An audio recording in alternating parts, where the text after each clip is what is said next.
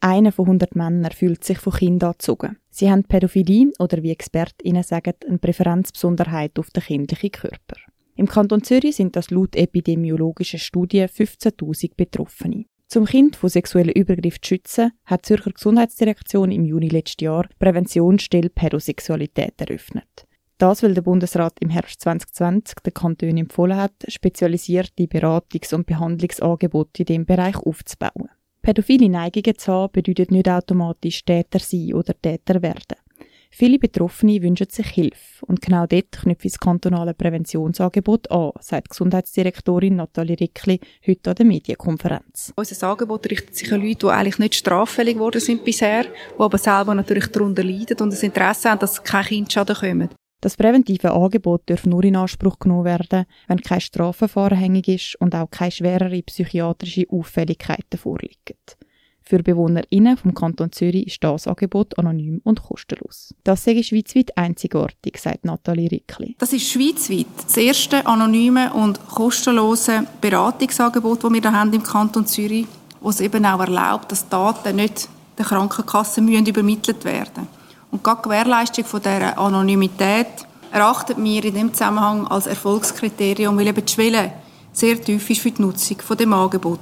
Anonymität ist aber nicht gleichzusetzen mit Täterschutz, erklärt Fanny de Tripoli, wo die kantonale Präventionsstelle leitet. Das ist es nicht in unserem Fall, weil die Patienten uns ähm, spätestens nach Abschließung von der Abklärungsphase müssen, müssen sagen, wer sie sind. Also wir tun eigentlich nicht eine Anonymität in therapeutischen Kontext gewährleisten, sondern eine Anonymität nach außen an, an offizielle Stellen. Das heißt nicht, dass es nicht, ähm, dass wir nicht wissen, wer sie sind. Und wir haben natürlich auch äh, ein Melderecht, so wie alle anderen ähm, involvierten Berufsgruppen. Das Melderecht erlaubt behandelnden Personen, Meldung zu machen, wenn ein Patient in sich oder andere könnte gefährden. Nach einem Jahr Betrieb hat die Gesundheitsdirektion heute Bilanz gezogen und Zahlen präsentiert. Seit der Eröffnung der Präventionsstelle im Juni vor einem Jahr hat es insgesamt 50 Kontaktaufnahmen gegeben, rund ein Kontakt pro Woche. 48 Männer und zwei Frauen im Alter zwischen 16 und 69 Jahren haben in dieser Zeit Hilfe gesucht. Das Durchschnittsalter liegt bei 38. In der Regel versucht man innerhalb von einer Woche einen ersten Termin zu vereinbaren, sagt die Leiterin der Präventionsstelle Fanny de Tripoli. Das sei wichtig, weil das Motivationsfeister meistens relativ klein sei. Meistens gibt es einen Auslöser, der dazu führt, dass ein Betroffener sich meldet. Und, und denen hilft es, wenn man dann schnell handelt und die Leute in der Motivation wie packt, dass man sie kann, ähm, zum Gespräch kriegen. Wenn es zu lang geht, dann ähm, haben wir so ein bisschen die Erfahrung gemacht, dann äh, läuft sich das aus, es ist plötzlich nicht mehr so wichtig und ähm, braucht dann wieder wie einen Anlauf, dass sich jemand wieder meldet bei uns. 14 Prozent der Hilfesuchenden haben sich nach einer ersten Kontaktaufnahme dann auch wieder zurückgezogen. Ein Teil außerkantonale Hilfesuchende, die das Angebot nicht anonym und kostenfrei in Anspruch haben können nehmen. 24 Prozent der Hilfesuchenden haben sich in einem laufenden Strafverfahren befunden und sind an forensische Psychiater verwiesen worden. 60 Prozent haben das Angebot genutzt und eine Beratung angefangen. In der lernen Betroffene, wie sie mit ihrer Neigung und dem verbundenen Risiko umgehen können. Wir machen äh, zuerst mal eine Abklärung, also wir tun mal dabei helfen, was überhaupt da ist und was das bedeutet. Wir ordnen ein, wir ähm, tun offen über Risiken kommunizieren, darstellen, was ist das Risiko, was bedeutet das für die Opfer, aber auch für die Täter, wenn solche Handlungen begangen werden.